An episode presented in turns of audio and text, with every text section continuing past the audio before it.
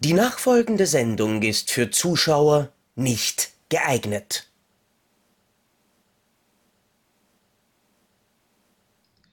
Donnerstag, es ist Depp und Depperzeit und auch wenn ich so aussehe, nein, das Zombie-Thema lassen wir heute ruhen. Ähm, ja, wir sind bei Folge 74, wir nehmen die besten Filme aller Zeiten. Ich sehe so elend aus, weil ich tatsächlich gerade die letzten anderthalb Wochen mit äh, dem bösen Corona verbracht habe, das mich wirklich, wirklich niedergestreckt hat. Ähm, aber so langsam äh, bin ich auf dem Weg der Besserung. Ich komme zu euch zurück. Der Appetit ist noch ganz schön. Bläh und ein bisschen schlapp bin ich auch. Deswegen äh, bitte ich um Verzeihung, wenn ich etwas, äh, ja, hm, ne? Immerhin habe ich heute kein Bier vorab getrunken, weil ich mich noch nicht in die Kneipe getraut habe zu meinen Kumpels, weil ich immer noch so einen leichten Schatten auf dem Strich habe. Äh, ja, äh, Zocki. Ja, aber ich, ich, ich wollte gerade sagen, das finde ich ganz nett, dass du dich ähm, jetzt extra dafür entschuldigst, dass du in der Folge ein bisschen kacke ausschaust. Das hätte ich mir eigentlich die letzten 73 Folgen auch irgendwie von dir erwartet. mm. Nein, ähm, auf jeden Fall noch weiter gute Besserung und ja, das von mir. Und ich würde sagen, wir starten einfach. Ähm, ja. Was interessant ist, wir würden ja heute dann wieder über die besten Filme sprechen. Da sind wir das letzte Mal ausgestiegen bei, äh, bei Nummer 151. Das war Jurassic Park. Jetzt ist Jurassic Park aber gestiegen auf die 150 und auf der 151 finden wir Gesprengte Ketten, The Great Escape mit Steve McQueen, den wir, glaube ich, nicht hatten. Nein, den hatten wir. Also ich glaube, der hat eben getauscht. Ist nämlich eben ein Film von John Sturges, der mir in der letzten Zeit immer wieder begegnet. Ich habe ja ein, ein Review gemacht zu Der Adler ist gelandet. Letztens jetzt dann auch zu Wilde Pferde. Ähm, mhm. Mit Charles Bronson, der jetzt von Koch veröffentlicht wurde. Aber ich glaube, wir fangen gleich einmal fürs Publikum zu wieder, äh, zumindest wieder flüssig an, weil auch mein äh, normaler äh, Voraufnahme-Trinktermin heute ausgefallen ist. Habe ich auch nichts fürs Trinkspiel mehr oder weniger schon vorgearbeitet. Aber ich glaube, ich habe The Great Escape noch nie gesehen. Ich aber schon, tatsächlich. Also ich habe ihn gesehen, ich habe ihn auch bei Pantoffelkino schon mit besprochen. Ähm, ja, ist, äh, ist natürlich irre lang mit knapp drei Stunden ist aber nicht langweilig. Also es ist ein äh, ziemlich cool gemachter Abenteuer-Gefängnisausbruchsfilm, der eigentlich über weite Strecken so ein bisschen, also so, so einen fröhlichen Touch noch hat in der Kriegsgefangenen-Nummer. Also da relativ harmlos ist, einen coolen Steve McQueen natürlich hat, der nachher auf dem Motorrad fliegen kann. Das ist eine legendäre Aufgabe. Wir haben Charles Bronson dabei, James Garner ist dabei, Richard Attenborough, mhm. den wir ja auch im Jurassic Park haben quasi. Ne? Hier noch in wesentlich jünger ähm, Donald Pleasance als ein, der, als, als ein Typ, der tut dir richtig leid. Also Donald Pleasance ist eine der nicht so häufig auftauchenden, sehr, sehr, sehr sympathischen Rollen, äh, in mhm. denen er da ist. Ähm, ja, ist ein ganz cooler Film. Er ist mir, also er ist, es ist dem Alter natürlich äh, ge, ja, geschuldet, 1963, dass er eben in diesen Gefängnisszenen eigentlich ein bisschen harmlos ist. Also die, ähm, die Deutschen sind alle ziemlich, also sind ziemlich nett. So, das ist ähm, nicht so, nicht so, also eher so ein Augenzwinger. Das ist kein realistischer Kriegsgefangenenfilm, wo die Deutschen die, die sind, die sie auch in anderen Filmen sind, wenn sie die bösen äh, Gefängnisaufseher äh, sind. Äh, das ist nicht realistisch, aber er ist unterhaltsam. Und er ist halt mit drei Stunden relativ lang, aber nicht langweilig. Also ist es so ähnlich wie bei MASH, beziehungsweise was, was ja, nee, nicht ganz. Nein, also es ist, es ist nicht vordergründig eine Komödie, ne? aber er hat schon so einen lockeren, er hat einen lockeren Ton, der so ein bisschen in Richtung Mesh geht, aber eben nicht in Richtung, es ist halt keine Komödie in dem Sinne. Mhm. Aber er ist eben, also man merkt eben, dass er aus einer Zeit ist, wo man das, äh, wo man eher lockeres Kino gemacht hat. Dann habe ich, ja, hab ich letztens, glaube ich, so was ähnliches gesehen. Kennst du, einer kam durch mit Hardy Krüger? Äh, ja, habe ich auch mal gesehen. Den, den habe ich nämlich letztens auch gesehen und da geht es mehr oder weniger auch um den, den Ausbruch aus dem, aus dem Strafgefangenenlager von den, von den Nazis. Und die Geschichte war deswegen nämlich so seltsam, weil es gab in diesem Film, und ich schwöre dir, das war für mich sehr befremdlich irgendwie, keine Gewalt. Gar nichts es wurde mehr oder weniger nur im Off irgendwann einmal hat man Flieger schießen gehört, aber vielleicht ein, zwei Mal. Es ist niemand kaut worden, es ist niemand erschossen worden, es ist gar nichts. Die Leute waren alle total höflich und freundlich und nett zueinander. Und das war dann irgendwie, irgendwie auch schon fast ein bisschen komisch für so einen Kriegsfilm, aber Der Film war wirklich extrem cool und extrem spannend gemacht auch. Ja. Äh, aber ja, das ist mir jetzt gerade eingefallen, weil ich eben den gesprengte Ketten noch Aber, nicht aber, kenne. aber gesprengte Ketten ist zum Ende hin eben nicht so nett. Es gehen tatsächlich einige drauf, dann, wo man denkt so, Okay. huch, also das kommt schon fast unerwartet, dass plötzlich, plötzlich geht das große Sterben los, weil der Gefängnisausbruch dann doch nicht so glatt läuft, wie man sich das alles vorgestellt hat. Und dann stirbt ein ganz großer Teil des Casts tatsächlich. Oh, na, aber er steht auf jeden Fall tatsächlich neben mir, da noch in der alten MGM-Fassung. Es hat ja, übrigens apropos Trinkspiel, die Criterion Collection jetzt eine neue 4K-Version veröffentlicht. Aber man muss trotzdem sagen, dass ich fast überrascht bin, dass der Film erst als Spy Nummer 1057 von ihnen gekommen ist. Also, dass sie da 1057 andere Filme wichtiger fanden, die sie vorher veröffentlicht haben. Aber wie gesagt, zwei Shots gibt's. Tja, Und wir machen, glaube ich, jetzt einen kurzen gemeinsamen Ausflug ins Lustwäldchen. was für ein deutscher Untertitel. für Ja, und ich würde sagen, Lust, Lustwäldchen ist doch eigentlich eine, eine, eine nette Umschreibung von Futhor, oder? Futur? Äh, Foothaare, also, also. Ah, ah, okay. Ja. Nicht, nein, okay. Äh, Nein, Rashomon, Akira Kurosawa, ein Film, den ich tatsächlich, es tut mir wahnsinnig leid, auch nicht kenne und der auch in der, in der Criterion Collection ist, mit einem ziemlich geilen Cover, aber aus welchem Grund auch immer damals nicht in der KSM-Edition mit den ganzen anderen Kurosawa-Klassikern veröffentlicht wurde. Und deswegen habe ich den noch nicht in meiner Sammlung. Vor allem für, für mich als jemanden, der die Sieben Samurai liebt und generell ähm, viele Sachen von, von Kurosawa sehr gerne gesehen hat, fehlt mir der dann doch. Insbesondere äh, mit Toshiro Mifune in der Hauptrolle, den wir ja eben auch aus den anderen großen Kurosawa-Klassikern kennen, von eben Sieben Samurai über Yojimbo äh, war er dabei. Und dann tatsächlich auch äh, später, nämlich 1982, war er neben Scott Glenn in The Challenge mit dem saublöden deutschen Titel Wenn er in die Wenn Hölle er in die will, Hölle lass will, ihn gehen. lass ihn gehen. Bis deppert ist es ein Ähm, Depp. ich muss gestehen, ich habe Rashomon auch nicht gesehen. Ich bin Akira Kurosawa-mäßig gar nicht bewandert. Also ja, die sieben Samurai kenne ich natürlich. Ne? Weil Ja. den muss man kennen. So, und das ist aber auch der einzige, den ich je gesehen habe von ihm. Ne? Das, äh, ja, es tut mir leid. Es, es ist bei mir aber, glaube ich, wirklich genauso. Ich habe mir damals diese KSM-Box geholt, die mittlerweile übrigens ein sauteures ähm, Sammlerobjekt ist. Wahrscheinlich, ja. ich sogar griffbereit stehen hatte, wo ich glaube acht Filme von ihm drinnen sind, aber aus welchem Grund auch immer eben der Rashomon nicht mit dabei ist. Aber dieses Teil, nämlich weil das da so auf, aufzuklappen war, das war nicht ich, ähm, ist eigentlich eine recht nette Geschichte. Anyways, äh, was kommt als nächstes? Äh, Scorsese kommt als nächstes. Sehr Nummer schön. 148, Shutter Island. Oh, ja, ich Ja, glaube, den haben wir gesehen. den haben wir gesehen, natürlich. Ähm, der, ist es der einzige Ausflug Scorseses ins Horrorgenre? Ich würde sagen, ja, oder? Ich würde Shutter Island eigentlich nicht als Ist, Horror nein, nein, es bezeichnen. ist leider, ja, nee, es ist ja, das ist ja so ein Oberbegriff. Nein, es ist ja eigentlich kein Horrorfilm, aber er hat ja diese Atmosphäre eines Horrorfilms. Möchte ich mal sagen. Also, das ist ja, man, das ist, ähm, der Zindler hat mir gerade sein Buch geschickt mit den, mit den äh, wichtigsten Ja. Horrorfilmen des 21. Jahrhunderts. Und da sind so viele Filme drin, wo ich denke, so, äh, Mother's Day ist kein Horrorfilm zum Beispiel. So, Ja, und, ähm, okay, ja.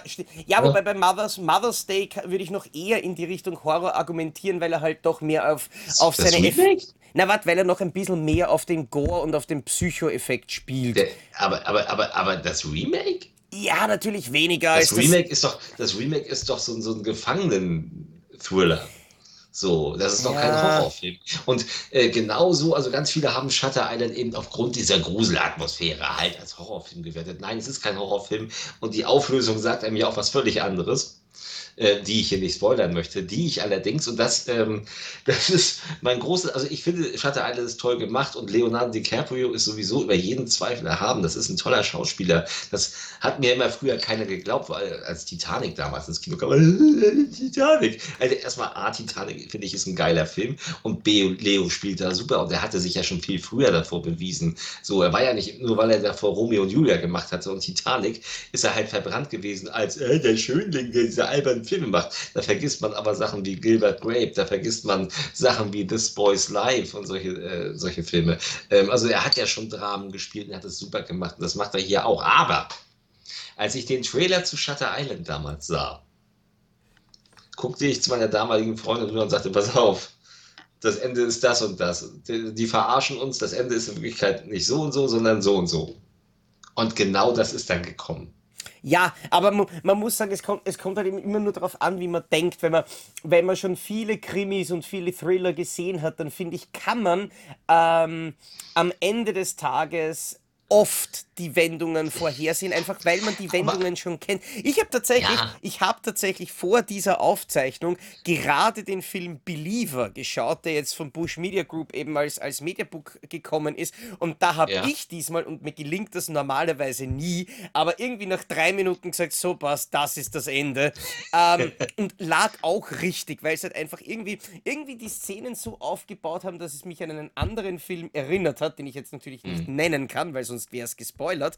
Ähm, und das kam. Und das ist, aber das ist fast auch egal, weil der Weg, der Weg auch zu einem gewissen Grad das Ziel ja. ist. Und ich finde Shutter Island. Ich, mein, ich glaube, die, die, die horrormäßigste Szene in dem Film war vielleicht eh die, wo er mit, äh, ähm, wie heißt der, Jackie Earl Haley gesprochen hat, dem, dem äh, Rorschach beziehungsweise neuen Freddy Krüger, der ja. meiner Meinung nach deutlich besser war als sein Ruf.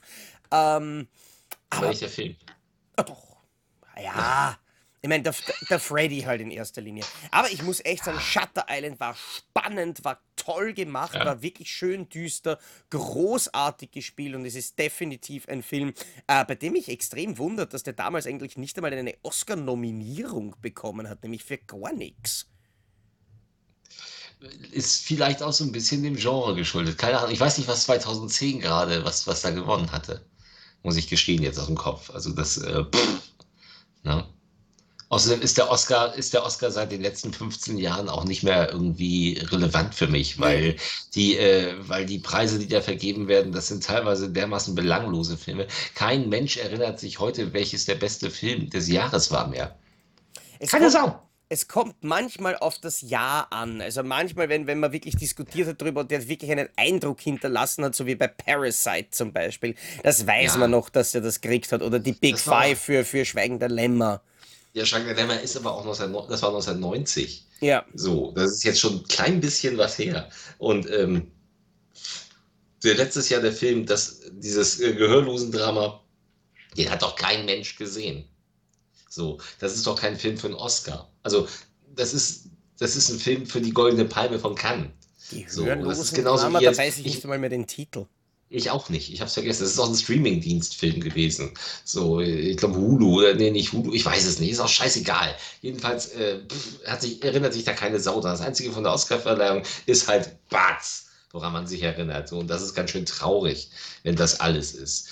Ähm, ja, und deswegen äh, würde ich da nichts drauf geben, weil 2010 war der Oscar auch schon belanglos. Ja. So, da ging das los, dass, dass plötzlich aus dieser wirklich tollen Veranstaltung mit einem Comedian, der als Host fungiert hat, mit Einspiel, mit ganz vielen Stars, die kamen, mit ganz viel Prunk und dann äh, äh ist einfach eine langweilige belanglose Veranstaltung geworden, in der belanglose Filme, wo sie jetzt einen auf Kunst machen. Und wenn ich auch sehe, ich musste mir gerade Drive My Car angucken, der Gewinner des besten ausländischen Films, ein Film aus Japan, in dem zwei Leute Auto fahren, also er ist ein Theaterregisseur und er wird von der jungen Frau gefahren und beide haben haben jemanden verloren und müssen damit klarkommen. Der Film geht drei Stunden, äh, ist im Endeffekt so groß, dass man davon absah, dem Film in Deutschland eine Synchro zu verpassen. Das heißt, man muss sich die drei Stunden nämlich auf Japanisch mit deutschen Untertiteln auch angucken, auch in der Heimkino-Veröffentlichung,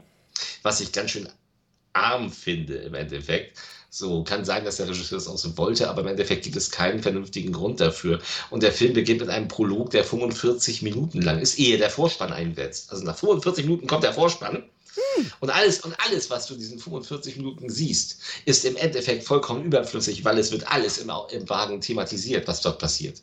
Wundervoll, so. das klingt nach einem Film, den ich mir nicht anschauen werde. Und damit hast du, damit hast du im Endeffekt 45 Minuten deines Lebens verschenkt, weil der Film ist gut gespielt und das ist ja auch alles todtraurig und alles sehr, sehr, ne, ja, aber äh, diese 45 Minuten am Anfang, die braucht der Film einfach nicht. Und was soll so etwas? So das, bleh.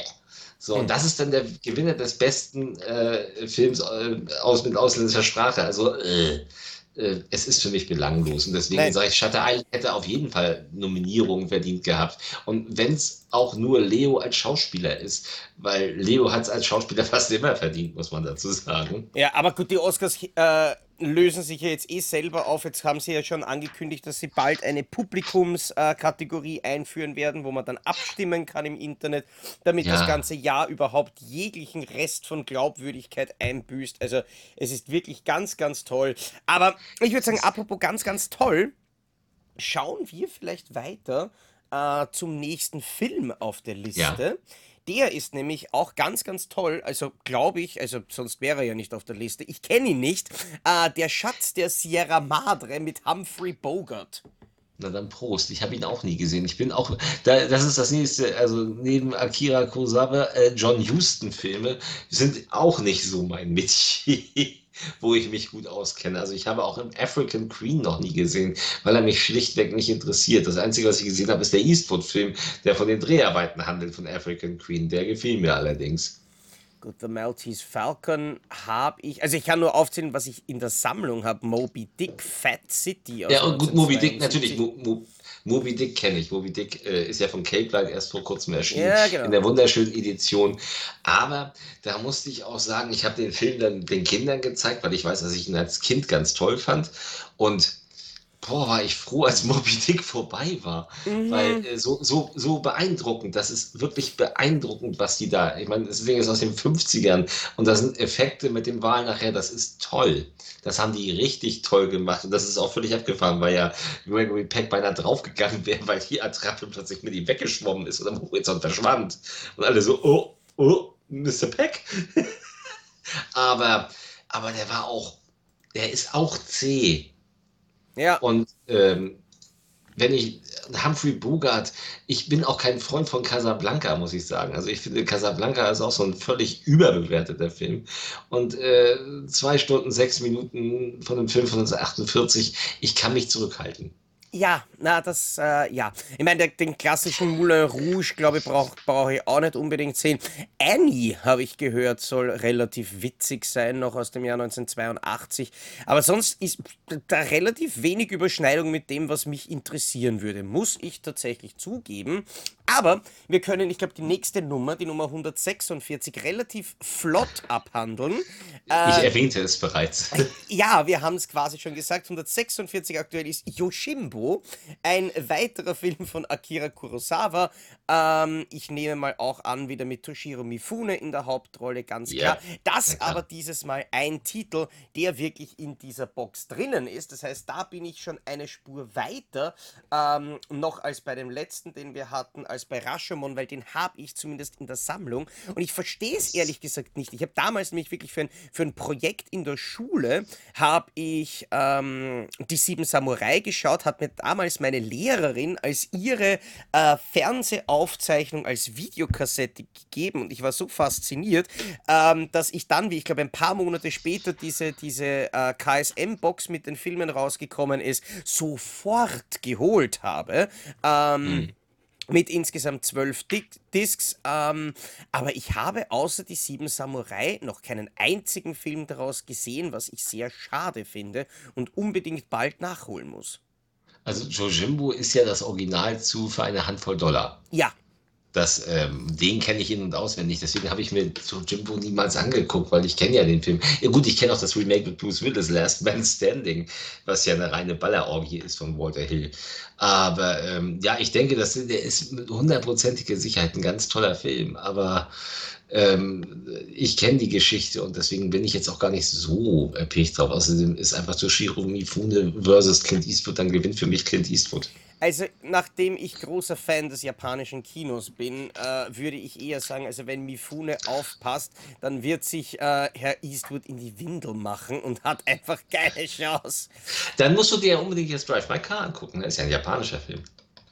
Drive Du bist ja ein großer. Fan des japanischen Kinos. Ja, Äh. solange es nicht Arthouse Nim, ist. nim, nim, nim, nim, nim, nim, nim, nim. Ja, da kriege ich ja immer, da habe ich ja bei Kartoffelkino auch, dann gibt es ja so ein, zwei, ich habe ja äh, mal äh, gemeint von wegen, dass ich keinen Bock hätte auf Arthouse-Langweiler. Und dann geht's Mhm. los.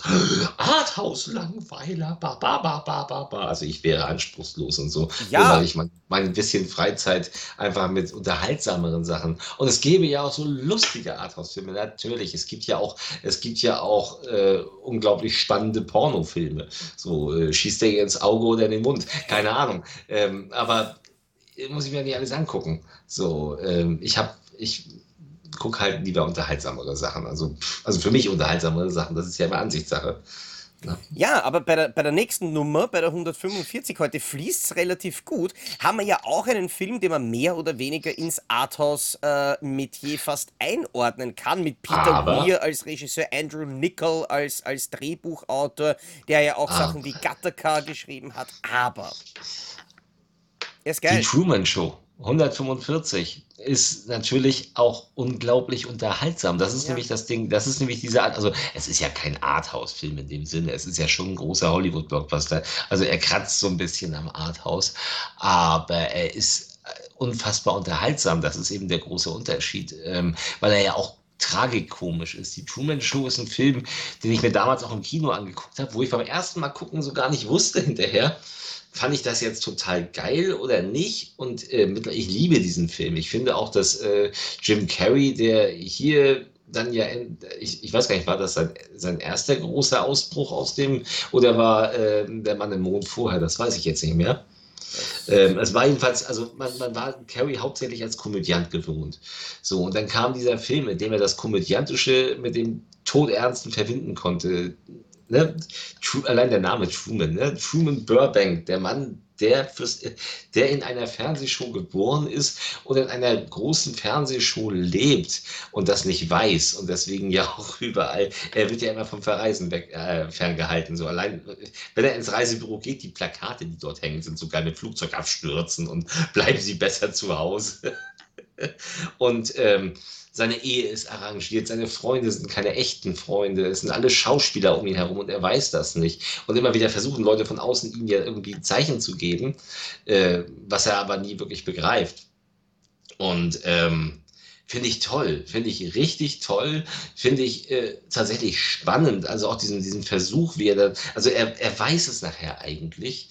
Also du weißt, dass er es weiß und er versucht da auszubrechen und sie machen ihm immer wieder äh, das Leben schwer und es ist, es ist ein toller Film. Ja, übrigens ganz witzig. Ich meine, ich würde tatsächlich sagen, der erste Ausbruch von Jim Carrey aus der klassischen Formel war wahrscheinlich noch eher bei Cable Guy ähm, mit ihm und Matthew Broderick. Ja. Aber wusstest du, dass der Regisseur von diesem Film Ben Stiller war? Ja, Ah, gut. Das wusste ich nicht, aber äh, der Mondmann kam ein Jahr später und ich muss sagen, ich kann mich noch erinnern, wie ich damals dieses Filmplakat von der Truman Show mit diesen ganz vielen, ganz kleinen Bildern, die sich dann zu äh, Jim Carreys Gesicht zusammentun, die hatte ich in meinem Kinderzimmer die ganze Zeit hängen, weil ich natürlich damals ein riesengroßer äh, Jim Carrey-Fan war, weil ich glaube, wenn ich sage, dass ich als Kind ähm, keinen Comedian so lustig gefunden habe wie, wie Jim Carrey, dann glaubst du mir das aufs Wort. Ähm, ja, durchaus. Er ist, er, er, der, also was er mit seinem Gesicht anstellen kann, das ist ja Wahnsinn. Das ist unpackbar und ich, ich glaube, ich bin mir jetzt nicht 100% sicher, aber ich, ich bi- bilde mir ein, dass ich den nicht im Kino gesehen habe, weil meine Eltern gesagt haben so, ah, das ist nicht so eine Komödie und das ist nicht so was Lustiges und das willst du nicht sehen. Ähm, und ich bin, Das ist so anspruchsvoll für dich. ich, ich bin relativ froh, dass sie mich nicht mit zehn Jahren oder vielleicht noch Ja. mit neun in diesen Film ge ge geschleift hätten, weil ich glaube, das hätte ich wirklich gar nicht ausgehalten. Und ich habe den dann irgendwann einmal im Fernsehen gesehen, ein paar Jahre später, und war natürlich absolut begeistert davon. Also das war ein großartiger Film, den ich geliebt habe. Oder nein, hatte ich nicht Ja. sogar die Videokassette daheim, weil das Cover kommt mir so extrem bekannt vor. Aber das ist auf jeden Fall ein Film, den ich nicht nur einmal gesehen habe, sondern Ja. Ganz sicher wirklich- öfter. Ne? Und äh, der geht auch nur äh, 100, eine Stunde 43 Minuten. Man konnte damals noch in unter zwei Stunden so epische Geschichten erzählen. Ja, So, voll. das kriegen die ja heute nicht mehr hin. So, wenn ich das. Das, das einzige Beispiel von unter zwei Stunden, was ich neulich gesehen habe, war Morbius. Äh. Ja, genau. Aber der Das hat sich zumindest schon so angefühlt. Also gefühlte Zeit war sicher über zwei Stunden bei dem. Ja, Alter, hast du den gesehen? Noch nicht, nein, aber das Oh. Steht bei mir. Oh, ist der scheiße. Oh, ist der. Al- Alter, also ich, ich bin ja sowieso mittlerweile mit den Comic-Verfilmungen auf Kriegsfuß. Gut, natürlich, den Spider-Man, den musste man gucken, weil da alle Spider-Mans drin sind und so. Aber, Alter, das ist so eine seelenlose Scheiße gewesen und so, so, also das, das immer gleiche Drehbuch habe ich äh, wird gefühlt, nur ein bisschen variiert. Das nach Schema, es ist das typische nach Schema F-Typen. Den Typ hat eine Krankheit oder eine andere Störung und dann wird er eben durch ein ja, Unfall, Experiment, whatever, wird er halt zum Superhelden, aber er braucht natürlich jetzt Blut. Äh, wir sind in einem PG-13-Film, da passiert nicht viel. Der kriegt ja Ähm, kein Blut. Ja, also das ist aber auch egal. Das war ja klar bei diesem ganzen Marvel-Geschiss, dass sie mittlerweile, Blade kommt ja demnächst auch mit PG-13. Ähm, Was? Ja, ja, Blade kommt ja auch ins MCU rein. So, ähm, das ist ja klar. Aber ganz ehrlich, Blade, wenn du dir die alten Blade-Filme anguckst, die sind ja auch fast PG-13 nach heutiger Sicht, da passiert ja nichts. Ähm, egal, äh, Fakt ist, es ist immer die gleiche Geschichte. Natürlich gibt es dann den, den guten alten Freund, der eben dann zu dem Bösen wird und dann kämpfen sie gegeneinander. Es gibt, das war's. Also Hm. das ist die Geschichte, da, da passiert auch nicht mehr. So, und, äh, und das Ding geht auch 100 Minuten. Aber das ist mal eine Kacke. Aber ich schweife ja ab. Ähm, 144, äh, klack, klack, klack, klack, klack, klack, klack, klack, die Ritter der Es Kokosnuss. ist nur ein Kratzer. Ah. Ja, Tis but a scratch. ja. Ah, der Ritter der. Kokosnuss. Der liebste Film aus der, aus der Monty Python, beziehungsweise aus der ehemaligen Monty Python-Truppe, ist für mich ein Fisch namens Wanda. Also da ist es ja nicht mehr Monty Python, da sind es ja nur noch die Überbleibsel, äh, die hinterher. Aber Ritter der Kokosnuss ist natürlich absolut abgefahren, witzig. Ähm, eben, ja klar, der, der schwarze Ritter, der Kampf gegen den schwarzen Ritter ist sicherlich die legendärste Szene zusammen mit dem, mit dem mörderischen Kaninchen und der heiligen Handgranate. Yeah. So, das ergibt ja alles überhaupt keinen Sinn. Der hat eben seine Gags. Ich finde auch, dass die deutsche Synchro, das, ist natürlich immer so eine Sache. Ähm, man kann den Humor nicht übersetzen. Also entweder man guckt sich das im Original an und hat Monty Python oder man guckt sich eben die eingedeutschte Fassung an. Dann hat man eben Thomas Danneberg, Arne Elsholz. Ähm, die ich aber auch unglaublich gerne mag. Und ähm, ich finde, Danneberg auf John Cleese fand ich immer super. So, Ja. und äh, ja, äh, macht mir Spaß. Ist natürlich kein Film, der in irgendeiner Form einen Spannungsbogen hat, gerade gegen Ende dann sowieso nicht mehr, weil äh, wer den Film kennt, weiß, wie er endet. Ähm, ja, ich mag Monty Python, aber ich kann es auch nur in Maßen. Also ich, ich könnte mich jetzt nicht jede Woche hinsetzen und mir Monty Python angucken. Ich weiß nicht, für mich ist Monty Python, ich meine, ich, ich weiß, es klingt komisch, wenn ich das so, äh, so sage, aber es ist fast ein bisschen so ADHS-Entertainment, weil sie ja wirklich von einem Ding aufs andere springen und dann wieder ganz was anderes und mehr oder Ja. weniger eh Filme, die aus einzelnen Sketches zusammengesetzt Ja. sind äh, und wo manche halt einfach wirklich absolut nicht lustig sind, weil Monty Python, der Humor, ähm, etwas ist, was teilweise eben auch Seth MacFarlane bei Family Guy und so weiter übernimmt, nämlich einfach Sachen, die eigentlich nicht lustig sind, einfach so lang wiederholen, bis dann die Leute lachen. So quasi Ich- die Humorerpressung. Und da sind Ja. einige Szenen dabei. Also zum Beispiel dieser Jagd nach dem, nach dem weißen Kaninchen, da fand ich das, das fand ich zu einem großen Teil schon wirklich blöd einfach nur. Ja. Ich muss sagen, also mein Lieblings-Monty Python ist im Grunde genommen die wunderbare Welt der Schwerkraft. Also nicht die Serie, sondern der Kinofilm, wo man sich die besten Sketche rausgesucht hat aus der Serie und die noch einmal neu verfilmt hat.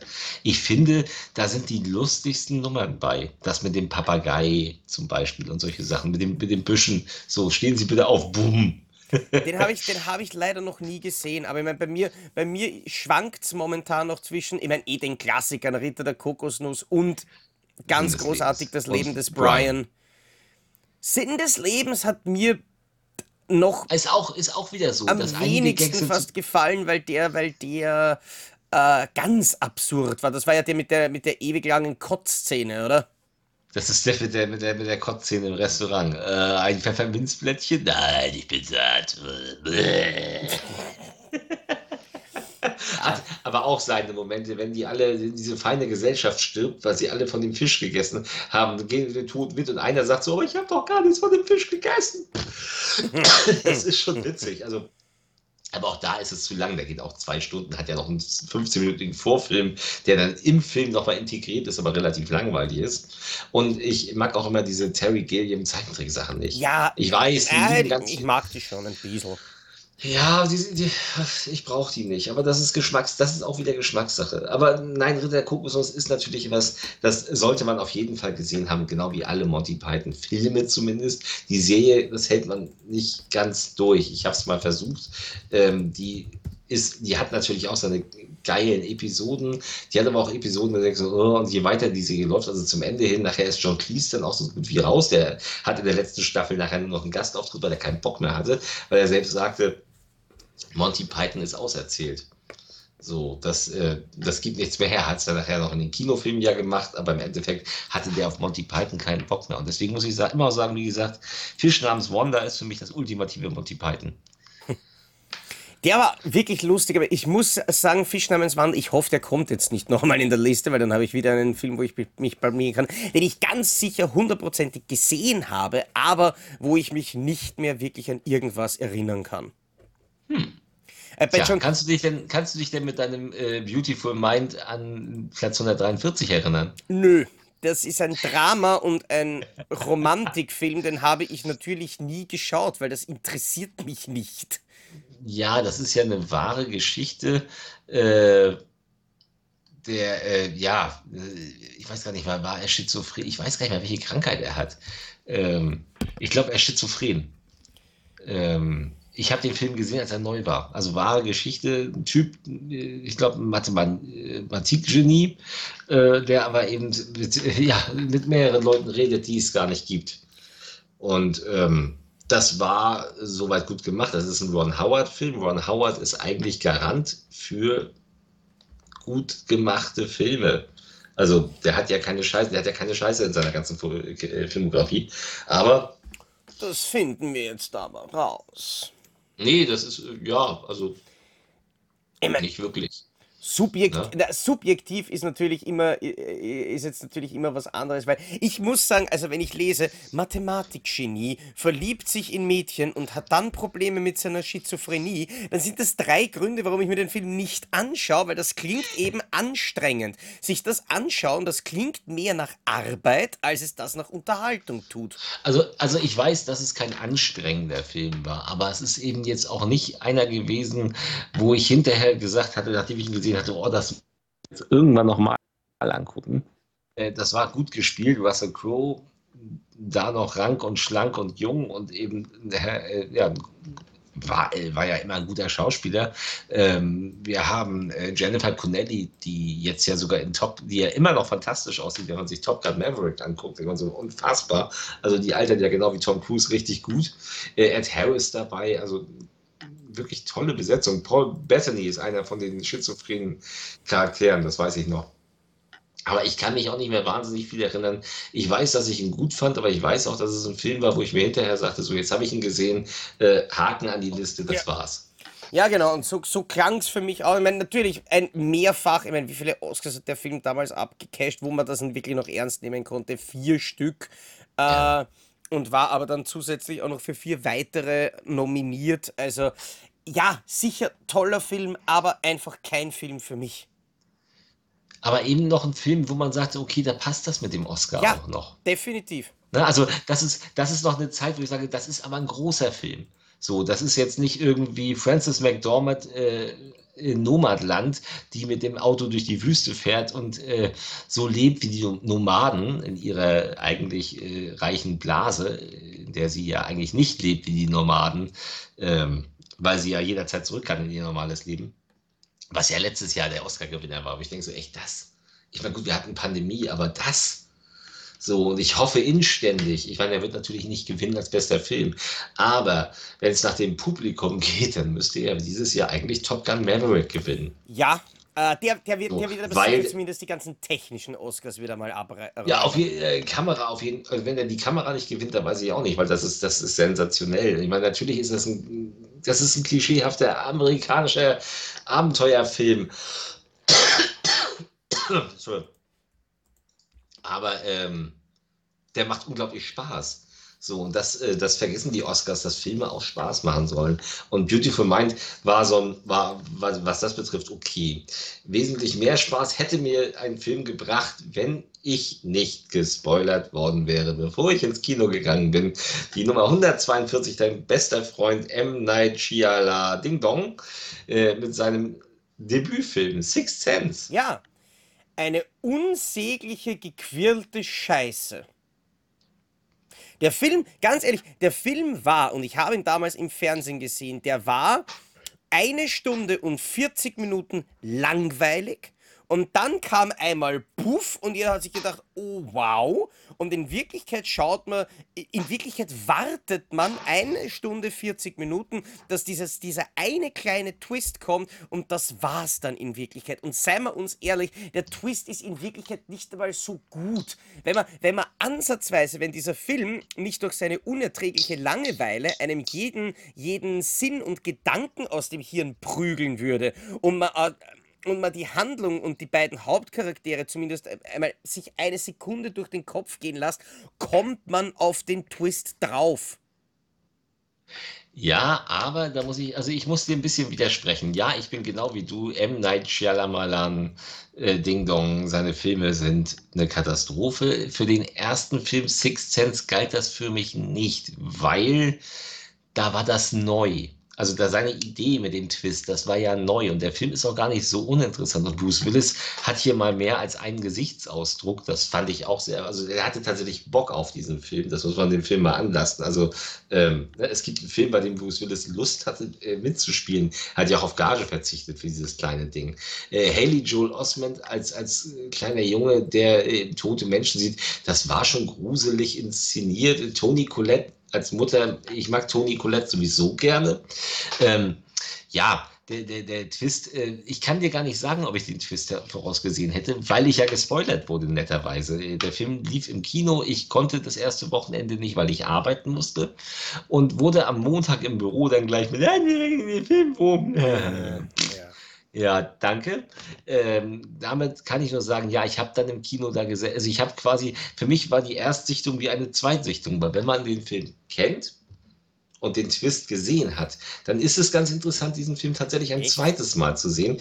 Ja, weil äh, du siehst, wie der Film dir die Hinweise gibt. Und das ist, es ist wie bei Fight Club. Wenn du Fight Club kennst, kannst du Fight Club noch ein zweites Mal gucken, äh, obwohl man den absoluten Twist kennt, weil es Hinweise in dem Film gibt. Und das ist ganz geschickt gemacht. Und hier hat Shyamalan dann auch noch tatsächlich Talent bewiesen, weil es, ähm, weil er es gut, äh, er macht es gut, wie er die Hinweise versteckt. Das funktioniert. Ähm, wie gesagt, ich kann dir nicht sagen, ob ich es ob erraten hätte. Wahrscheinlich nicht, keine Ahnung. Da hätte ich gar nicht mit gerechnet. Ähm, aber ich finde alles, was danach von ihm kam, ich meine wirklich alles. Ja, außer The Happening, der war sehr lustig. Den fand ich ja, furchtbar. witzig.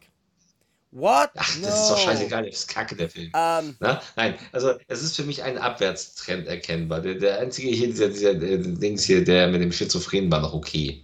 Aber auch nur okay. Also ich muss sagen, also, man kann, der, der, einzige Vorteil ist, wenn man schon ganz tief anfängt, kann man nicht mehr abstürzen. Das ist, das ist auch quasi ja. unser Erfolgskonzept Woche für Woche. Und vielleicht, vielleicht ja. war ich einfach zu jung. Ich meine, ich muss sagen, ich war, ich glaube, zwölf, wie, wie Six Sense bei uns im Fernsehen gerannt ist. Ja, und wo ich den das erste Mal gesehen habe und wo ich den halt einfach natürlich als ADHS-Kitty äh, nicht genießen konnte, weil er mir zu ruhig war. Ja. Und ich habe mich halt einfach geweigert, ihm in den letzten 20 Jahren noch eine zweite Chance zu geben, weil es halt einfach zu viele Filme gibt, die mich wesentlich mehr interessieren als das. Also, also, also wenn du, du musst dir mal Six Sense und dann im Anschluss Old angucken, dann siehst du, dann hast du, da springst du das Gefälle und bist gleich beim Bodensatz. Mal so ganz kurz. Also, weil Old zum Beispiel, finde ich, ist eine absolute Frechheit gewesen. Ja, so wie bis jetzt jeder Film von ihm, den ich gesehen habe. Deswegen. Ja, also, aber, aber der war wirklich, der war, der war ja so unfreiwillig komisch. Das war ja, das war ja grausig. Aber der wird ja in dieser Liste Gott sei Dank Nö, nicht auftauchen. Aber unfreiwillig komisch klingt ja dann fast schon irgendwie lustig. Aber was ich ebenfalls jetzt wirklich sehr überraschend finde, ist, dass wir auf der Nummer 141 einen Film aus dem Jahr ja. 2022 haben, der aktuell Ja. sehr gehypt wird, ähm, von dem ich hoffe, dass du ihn gesehen hast. Ich habe es nämlich noch nicht. Die großartige Michelle Yeoh in Everything Everywhere All at Once. Nein, ich habe ihn nicht gesehen, weil er bei uns nur im Filmhaus läuft. Das, äh, oder er lief. Das ist so das Kunstkino und ich sehe es nicht ein. Das ist ein uraltes Kino. Also ein wirklich altes. Es, gehört zum Cinestar. Also große Kette. So, und die haben dieses alte Kino genommen, wo drei Säle sind. Das übrigens ebenerdig auch ist. Das heißt, wenn jemand vor dir sitzt, der irgendwie 1,90 Meter groß ist, dann kannst du immer mit dem Kopf Hm. so sitzen den ganzen Film. Das war so in meiner Kindheit ganz oft der Fall. Deswegen habe ich immer versucht, ganz weit vorne zu sitzen. Wenn da nichts frei war, hatte ich meistens das Problem. Ähm, Kackton, Kackbild, miese Sitze und nie renoviert worden. Aber du zahlst die gleichen Preise wie im teuren Multiplex und das sehe ich nicht ein. Ich habe aber heute tatsächlich vom Verleiher äh, eine Mail gekriegt, dass mir eine Presse-DVD zugeschickt wird. Leider eine DVD, aber immerhin, weil ich freue mich sehr, sehr, sehr, sehr doll auf diesen Multiverse-Film, der wesentlich besser sein soll als Sam Raimis äh, Doctor Strange-Variante. Und übrigens, Michelle Yeoh lacht sich ja so ein bisschen über Jackie Chan tot, denn der war eigentlich für ihre Rolle vorgesehen und lehnte es ab. Und das Ding ist ja nun wirklich relativ eingeschlagen für so einen kleinen Film. Hm. Und hat hervorragende Kritiken und alle lieben diesen Film. Der hat äh, weltweit 91 Millionen eingespielt bei 25 Millionen Budget. Das ist erstaunlich. Das hatte keiner in einem Pandemiejahr erwartet. Und äh, übrigens ist ja auch unter anderem Jamie Lee Curtis dabei, die übrigens auch wunderbar hässlich gemacht wurde in dem Film. Ähm, Habe ich voll Bock drauf, soll völlig abgefahren sein, soll irre Action-Szenen haben, soll traurig, soll spannend sein, soll lustig sein, ähm, soll ein totaler wilder Ritt sein. Und habe ich richtig Bock drauf, aber die Presse kommt erst in den nächsten zwei Wochen oder so. Ich habe keine Ahnung, ich habe ihn auch bestellt, aber ähm, ich habe mal ganz zart und äh, äh, dezent für das 4K Mediabook angesucht, weil ich, ich brauche ja auch was zum Zeigen im Video. Aber ähm, Ja, bei mir ist es ja, ich muss es ja über, nur den, besprechen. über den Film werde ich hoffentlich auch ein, ein ausführlicheres Review machen können und wir machen weiter mit der Nummer 140. Da ähm, gehen wir zu Daniel Day-Lewis und zu Paul Thomas Anderson, nämlich dem Film There Will Be Blood. Oh Gott. So könnte bei mir eigentlich jeder Film heißen, weil ich glaube, ich habe mir äh, in den letzten Monaten noch keinen einzigen Film angeschaut, where there was no blood. Sowas wie eben, Ähm. äh, was weiß ich, äh, wie hat der geheißen? Ich ihn schon wieder vergessen. Ah ja, A Beautiful Mind. Ja, nein, also äh, das Ding ist, Paul Thomas Anderson ist so ein Filmemacher, äh, der ist für mich Licht und Schatten. Ich musste mir gerade seinen neuen Licorice Pizza angucken, der so Jugenderinnerung der 70er ist. Der ist nett. Mhm. Der ist nett, der, der läuft so durch, der hat ein nettes Lebensgefühl, der ist nicht langweilig, der ist episodenhaft erzählt, dann taucht da mal Sean Penn auf, äh, ganz kurz in einer Episode und so. Der ist nett. Also der ist wirklich nett. Da langweilt man sich nicht. Das ist auch kein Film, den ich mir jetzt hundertmal angucken würde, aber das war okay. Aber äh, er hat natürlich auch einen Punch Drunk Love, ist auch ein interessanter Film. Und ich mochte auch Magnolia und ich, ich finde Boogie Nights super. Den habe ich immer noch nicht gesehen, der interessiert mich aber Der, ist, extrem. der, der wird. Ja, Boogie Nights ist, ist, ist mit Abstand sein unterhaltsamster Film. There Will Be Blood ist ein mehr als zweieinhalb Stunden langes Drama. Äh, so, ja, er ist, ein, er ist ein Öl, er ist so Ölländer. Und äh, Daniel Day-Lewis ist, war natürlich immer ein toller Schauspieler, ist ja mittlerweile zurückgetreten, hat ja keine Lust mehr. Ähm, hat aber immer, also wenn, wenn, wenn Daniel Day-Lewis in der Hauptrolle war, dann wusste ich schon so, oh, oh. Also mal abgesehen von dem Namen des Vaters hat er mich nie so richtig gecatcht. Ist natürlich für jemanden, der Filme kritisiert, sowas, du weißt, äh, Daniel Day-Lewis in dem, der pff. Ne, mein linker Fuß, der war auch, der war grandios. Aber ähm, das Ding ist ein echter Langweiler gewesen. Also ich habe das, äh, ich glaube, eine halbe Stunde habe ich damals von dem Film gesehen, hatte ich keine Lust mehr. Ja, aber wenn er in der linke Fuß großartig war, wie war er dann in die rechte Hand? Ist das, ist das Nein, also mein so- linker Fuß ist wirklich. Ist, ist das so ein Edgar Wallace-Film? Der linke Fuß des Hexers. Nein, das ist. Der linke Fuß ist das, wo er, wo er ähm, körperlich so behindert ist, dass er nur seinen linken Fuß bewegen kann. Und damit meistert er aber sein Leben. Das ist geil, das ist unglaublich, das ist unfassbar, das ist unfassbar gespielt, weil Daniel Day-Lewis diesen Behinderten spielt. Äh, sorry, dass ich das Wort benutze, aber es ist ja eigentlich schlichtweg so. Ähm, und das macht er grandios. Der Typ ist nicht geistig behindert, er ist nur körperlich behindert und er kann sich nur mit seinem linken Fuß ausdrücken. Der, der macht da alles mit. Und das äh, wie er das schauspielerisch hinkriegt, das ist unfassbar. Und das ist wirklich, das war ein toller Film, aber der Will Be Blood hat mich gelangweilt. Ich schau mal gerade die Screenshots an. Ich habe tatsächlich vor einer Minute noch nicht gewusst, dass dieser Film existiert. Wenn ich Wahnsinn. es gewusst hätte, hätte ich mir vielleicht den ein oder anderen blöden Schmäh äh, über den Titel des Films erspart. ja, aber Wahnsinn. Den Typen gibt es übrigens wirklich, also äh, den er da spielt.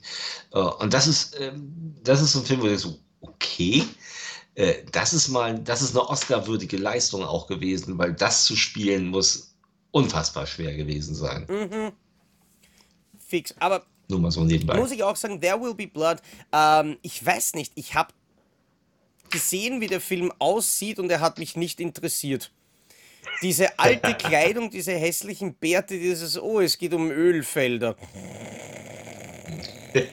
Dankeschön. Ich ja. habe mich bis heute geweigert, ihn mir anzuschauen, obwohl, aber ich glaube, irgendeine, irgend, ich habe den sogar zweimal in meiner Sammlung, nämlich als britisches Steelbook.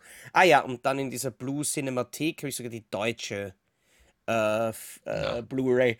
Aber hat mich irgendwie nie auch nur ansatzweise zart oder interessiert. Hat dich denn äh, die Nummer 139 interessiert? Holy fucking yeah. Ja. Pans ja, Labyrinth. Pans Labyrinth. Ein Meisterwerk. Ja, ein Film, den ich damals in der Sneak Preview mit meiner Frau gesehen habe. Also wir wussten nicht, was auf uns zukommt. Plötzlich kam Pans Labyrinth. Wir schon so, oh geil, Guillermo del Toro, Hellboy, schöner Fantasy-Film. ja, Fantasy am Arsch. Weil es, auch wenn der Film natürlich Fantasy-Elemente noch und noch hat und dann eben äh, das Monster mit den Augen in der Hand, was unglaublich gut und unglaublich eklig war und so. Dieses kleine Mädchen, das eben äh, in Spanien 1944 in diese Gruselgeschichte reingezogen wird, die ja gar keine Gruselgeschichte ist. So viel Spoiler möchte ich mal sagen. Mehr möchte ich nicht sagen, weil das Ende des Films hat einen wirklich, äh, oh. Also nicht, nicht erst das Ende des Films, es gab ja die Nummer mit den Bauern, mit der Flasche. Mhm. Wo die plötzlich so, also der Film, so wie so ein Fantasy-Film, plötzlich kommt das. Mhm. Und wir saßen da so, what? ach du Scheiße, was geht denn jetzt ab? So, oh, das war aber jetzt gerade hart. Also der Film ist wirklich hart und das Ende ist, oh, das lässt einen nicht kalt. So, ähm, das ist toll, das ist total super durchdacht. Das ist ein toller Film, ein Film, den ich aber nicht allzu oft gucken möchte, weil er wirklich, weil er wirklich unangenehm ist. Also ich glaube, ich habe ihn bis jetzt nur einmal gesehen, nämlich wie er, wie er damals als deutsche DVD erschienen ist noch. Und ich möchte mir den unbedingt bald nochmal anschauen, weil ich glaube echt, dass das immer noch der beste Film von Guillermo del Toro ist.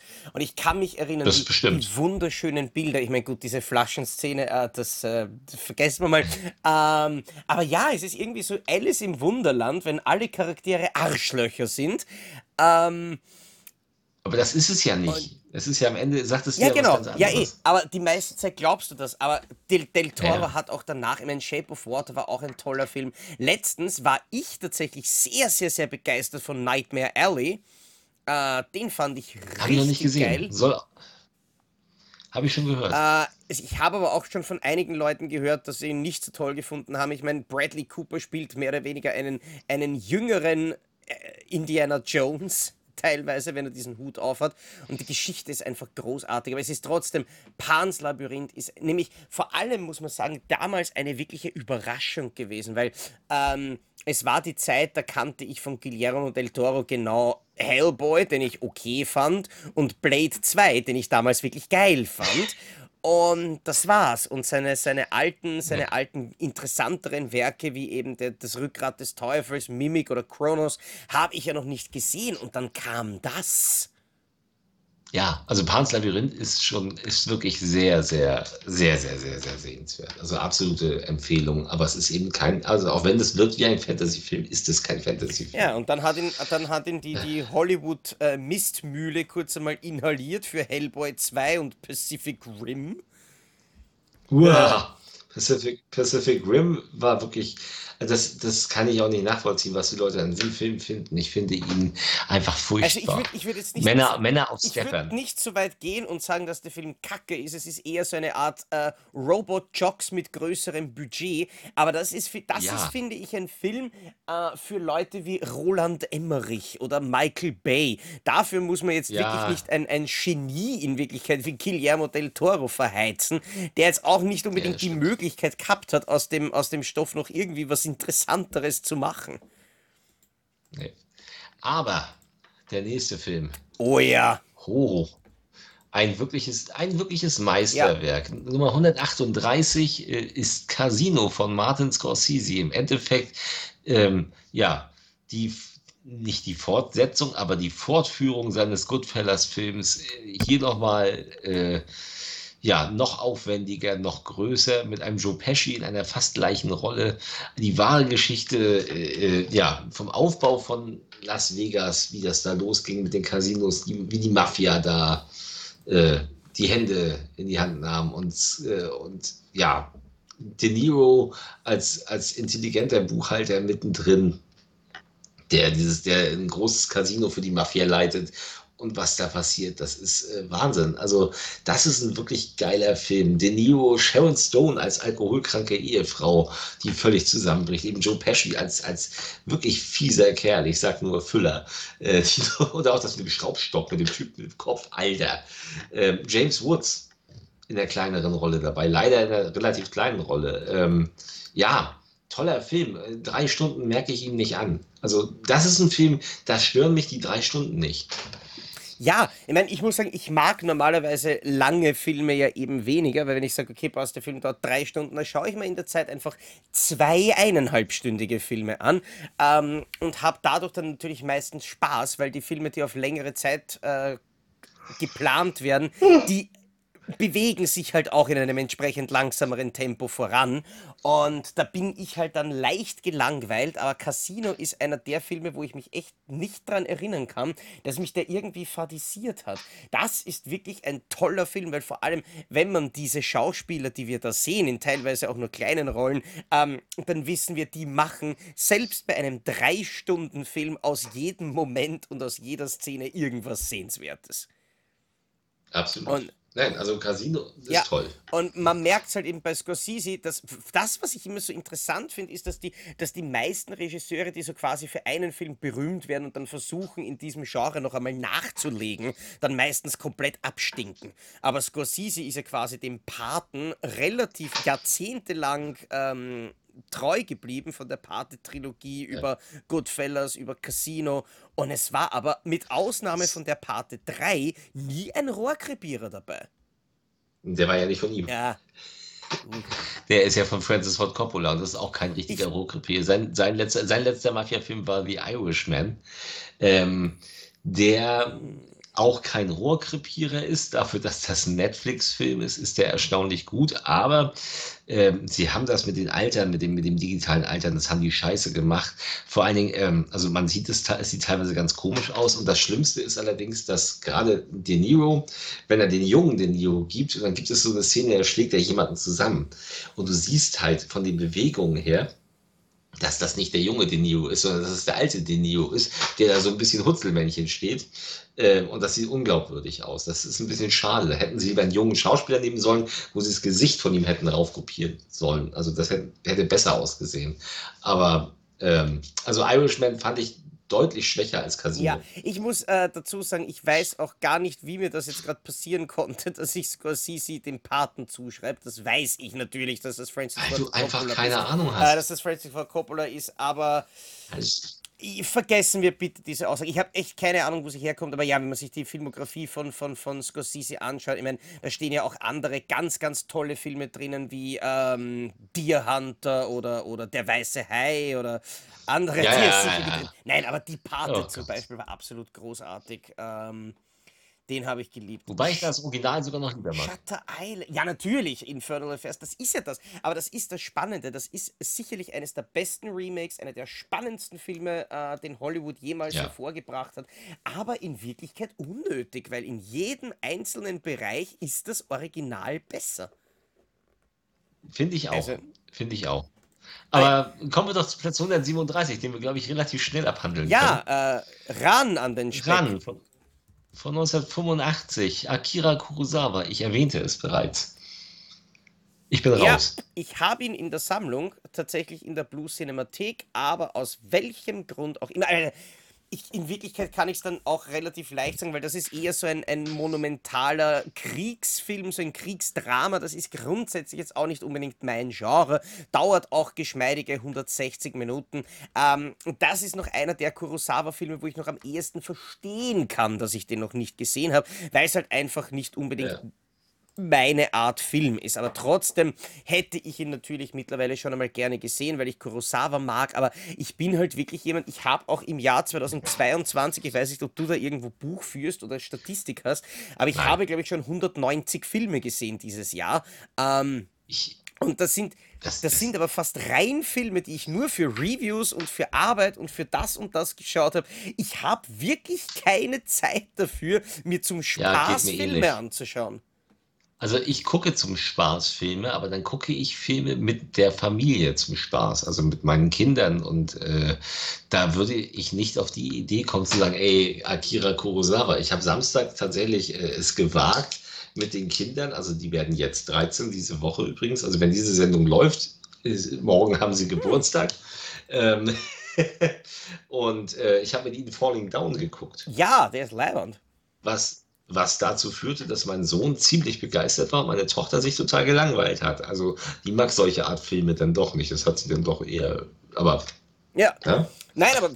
Man kann, man kann ja nicht, jede, nicht jedes Eben, das kann, das sein. kann wirklich locker sein, aber bei mir ist, bei mir ist Nein, es echt natürlich. eigentlich das, das, das, das, ich habe ich hab mit, hab mit ihr dann auch zur, zur Entschädigung hinterher äh, Nightmare on Elm Street 4 geguckt.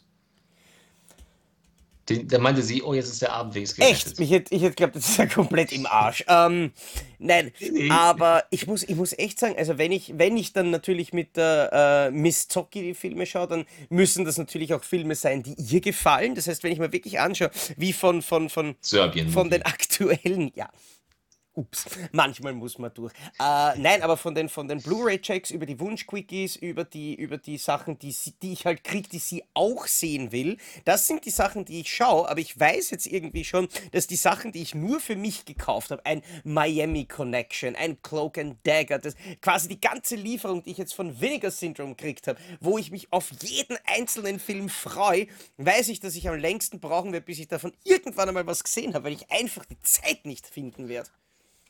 Ich, ich habe also ich habe gerade übrigens eine Vision. Stell dir vor, beim nächsten Quiz die Strafarbeit. Die Strafarbeit wäre, guck mit deiner Frau Serbien-Film und sage an einer ganz bestimmten Stelle, Schatz, ich möchte ein Kind von dir.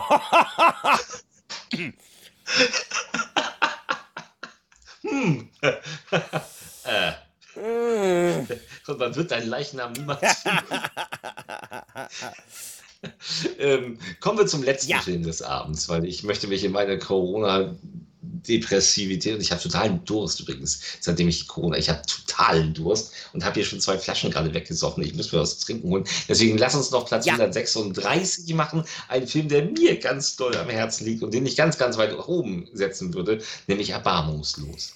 Ja, ich habe damals tatsächlich auf dein Anraten, ich weiß nur nicht, in welcher Folge das war, wo du gesagt hast, du musst den Film unbedingt schauen, unbedingt schauen, habe ich mir dann nachher die, ja. die, äh, die 4K Blu-ray tatsächlich besorgt, bin aber noch nicht dazu gekommen, dass ich ihn schaue. Das musst du unbedingt nachholen. Das ist tatsächlich ein unfassbares Meisterwerk. Ich, das war der erste Clint Eastwood-Film, den ich im Kino gucken konnte. 1992, ich war 17 und dachte schon so, naja, immerhin konntest du noch mal einen Clint Eastwood-Film äh, im Kino gucken, ehe der Mann in Rente geht. 20 Filme später, nein. Ähm, wow, der Abgesang des Western, ein dreckiger, großartiger Film, der hat zu Recht den Oscar als bester Film gewonnen. Da hat Gene Hackman als bester Nebendarsteller zu Recht gewonnen. Da hat Morgan Freeman gewonnen, wenn ich mich nicht täusche. Ähm, äh, wir haben einen Richard Harris dabei, wir haben Clint Eastwood, der eben als alternder Profikiller ähm, nochmal einen Auftrag annimmt. Und zwar haben zwei, zwei Typen, beziehungsweise eigentlich nur ein Typ, hat, äh, ist so ein bisschen Amok gelaufen in einem Bordell. Der hat, äh, die Nutte hat sich über seinen kleinen Schwanz lustig gemacht, und hat er ihr das Gesicht zerschnitten. Und äh, die Nutten fordern jetzt Gerechtigkeit und der Sheriff, Gene Hackman, gibt ihnen aber nicht Gerechtigkeit. Also, also er gibt ihnen schon Gerechtigkeit. Er will nämlich Frieden in der Stadt und sagt, pass auf, äh, der Typ gibt, äh, gibt dem äh, Besitzer von den Prostituierten äh, zwei Pferde und der andere Typ, der dabei war, der eigentlich gar nichts gemacht hat, muss auch ein Pferd abgeben. Und das finden die gar nicht gut.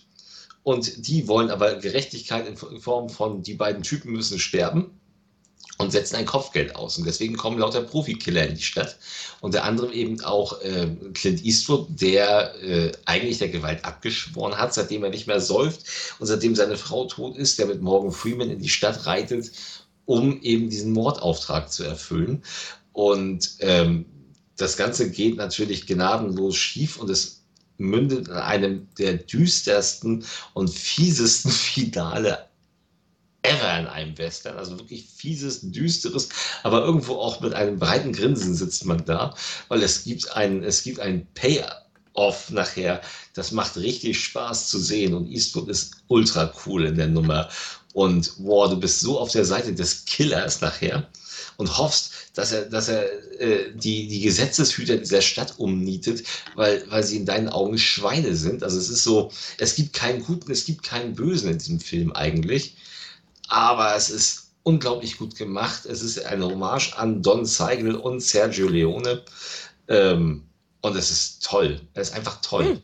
Und für diejenigen übrigens, die sich das jetzt angehört haben und sich die ganze Zeit äh, gewundert haben, warum Krischi nicht von Bobby Earhart, Hide Maas oder Jack Monkau spricht, ähm, wir meinen nicht den 1985er Erbarmungslos aus äh, Belgien und Holland, der nämlich Kacke sein soll, aber zumindest in der äh, DVD-Fassung von MCP indiziert, also doch irgendwie interessant. Nein, der Erbarmungslos ist natürlich aus 1992. Wie gesagt, ich habe ihn noch nicht gesehen. Ich habe ihn aber auf jeden Fall auf meine Liste geschrieben, dank den, deiner. Den kannst, dank du auch, deiner den kannst du auch mit. Den kannst du mit Miss Socky gucken. Der wird sie, glaube ich, gut finden. Wir haben, wir haben tatsächlich letztens Tombstone geschaut und den fand sie auch gut. Ja, dann könnte ihr das gefallen. Ja, heißer Tipp. Tombstone ist auch gut. Der hat ja auch ein cooles Finale und so, gute Schauspieler. Ja, voll. Nein, das Finale, das Finale war vor allem super. Ja, dann würde ich sagen, wir haben die 136 äh, fertig gemacht. Wir werden nächstes Mal dann wieder, wenn wir über die besten Filme aller Zeiten sprechen, bei der 135 einsteigen. Ich hoffe, äh, oder wir hoffen, dass euch die letzte Stunde ansatzweise unterhalten hat. Ich würde sagen, wir entlassen Krischi. Ich sage auf jeden Fall noch einmal gute Besserung und dass du bei Danke, der nächsten. Es geht, ja, ja dass du bei der nächsten Aufzeichnung wieder ganz fit bist und ich dir ganz am Arsch gehen kann, so wie ich das immer tue. Aber. Das hast du auch so. Ich weiß. Aber ich konnte den Zuschauern auch am Arsch gehen und das ist auch was ganz, ganz Tolles. Danke fürs Zuschauen aus unverständlichen Gründen. Ähm, das war's für diese Woche, Depp und Deppert. Nächste Woche sehen wir uns wieder mit einem komplett anderen Thema hier. Bis dahin, auf Wiedersehen. Tschüss.